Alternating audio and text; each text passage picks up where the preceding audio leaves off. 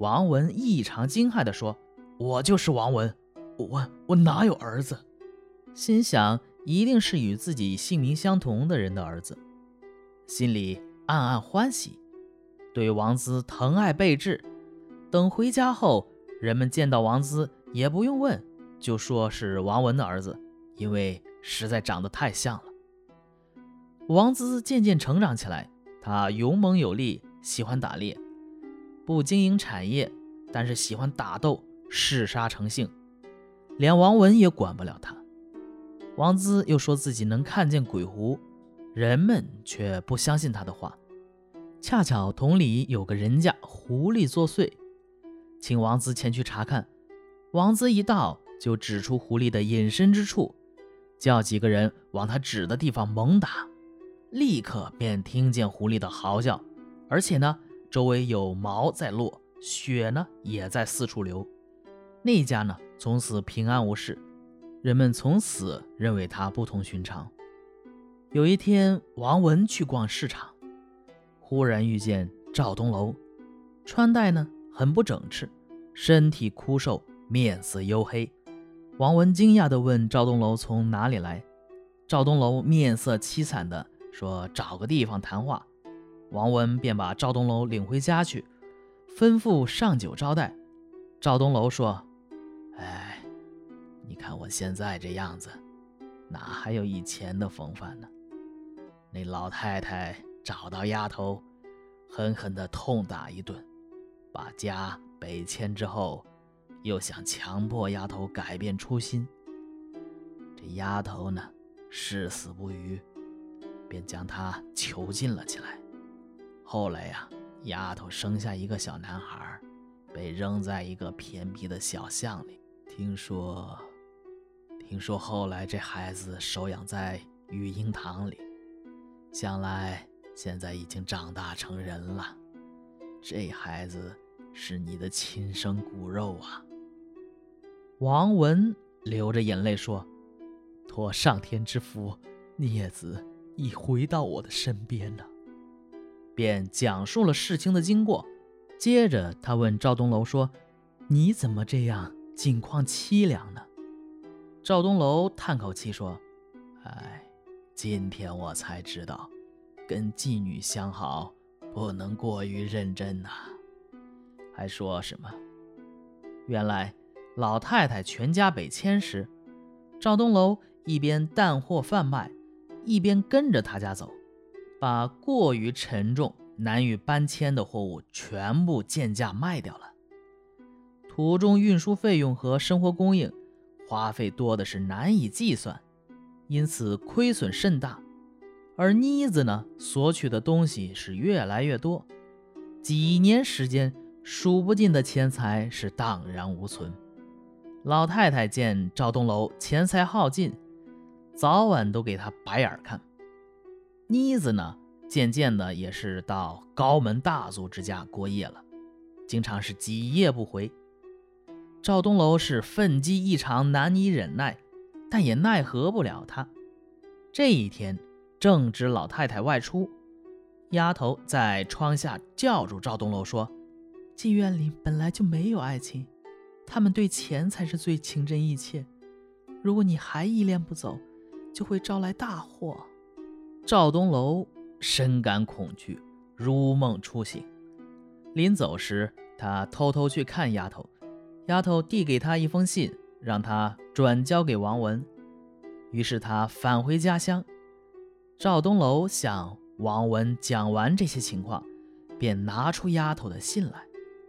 信上说：“我知道思儿已在你的膝下，我蒙受的祸难，东楼君。”自然能背书无疑，前世的孽缘哪能说得清啊？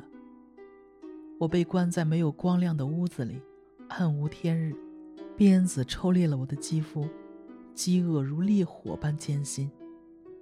挨过了一个早晨和黄昏，就像挨过了整整一年。你如果还没忘记汉江口雪夜薄被里，咱俩互相拥抱取暖的情景，就应与儿子商量。他定能使我摆脱苦难。母亲和姐姐虽然太狠心，但毕竟是知亲骨肉，只需嘱咐儿子别伤害他们，这便是我的心愿了。王文读了信，不禁流下了眼泪。他送给赵东楼一些钱财，赵东楼告辞离去。这个时候，王子十八岁了。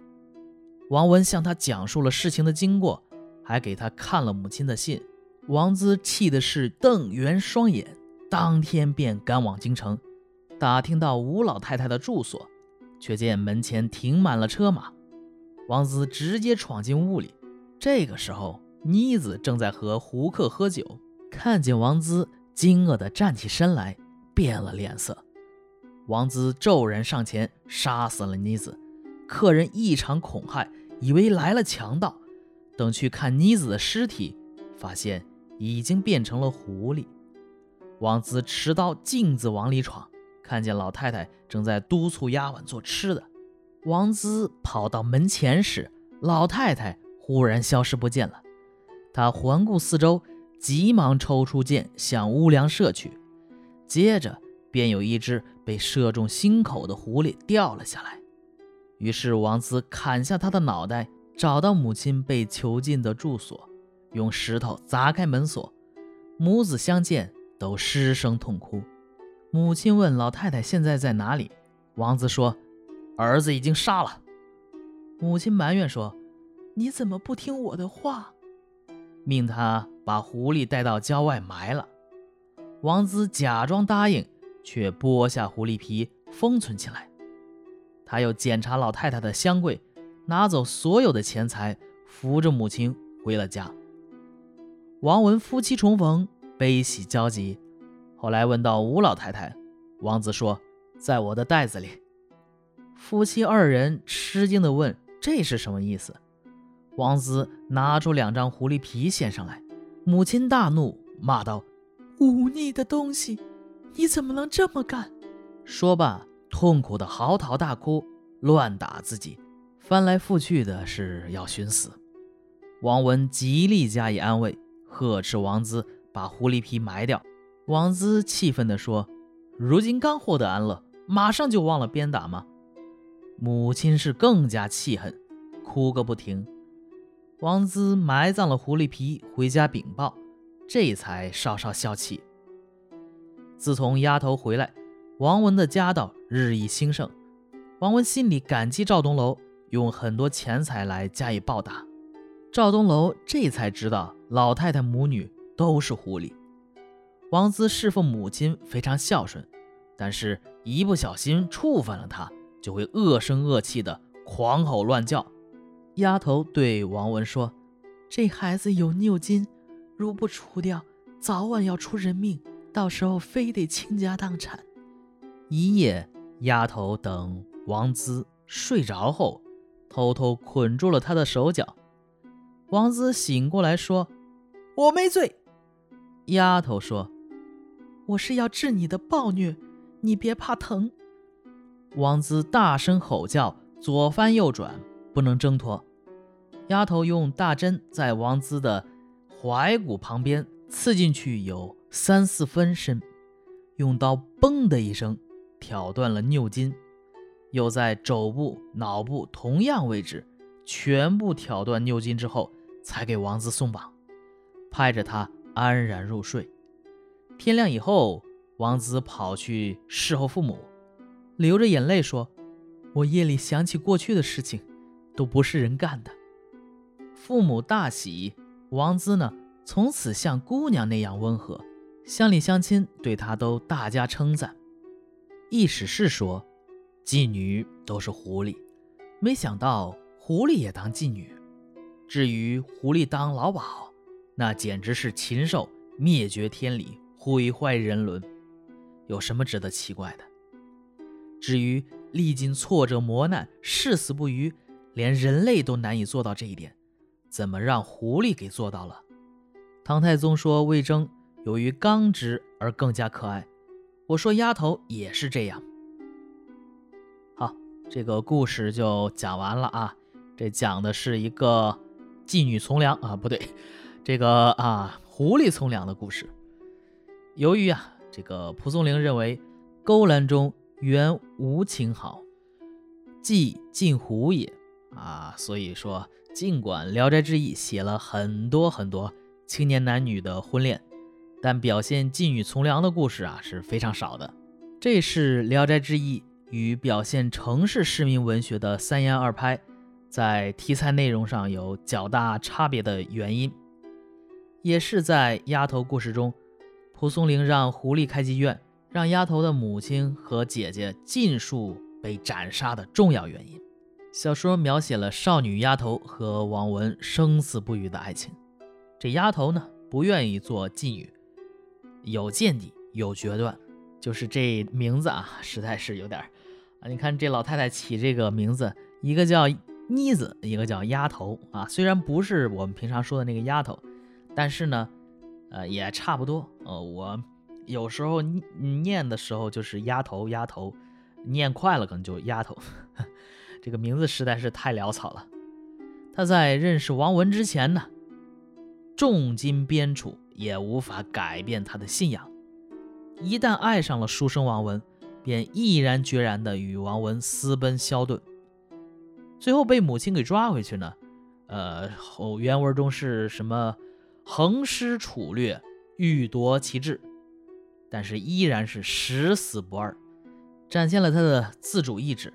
无论是丫头的理性决断，还是王文对丫头发生绵绵恋情的过程，我们依稀可以看到明末白话小说叫《卖油郎独占花魁》对他的影响，因为故事梗概呀大概类似。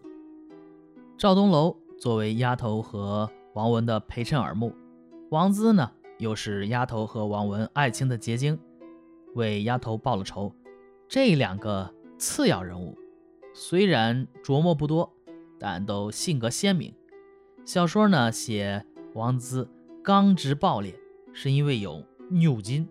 咱也不知道这个牛筋是什么东西，可能是出自民间传说吧。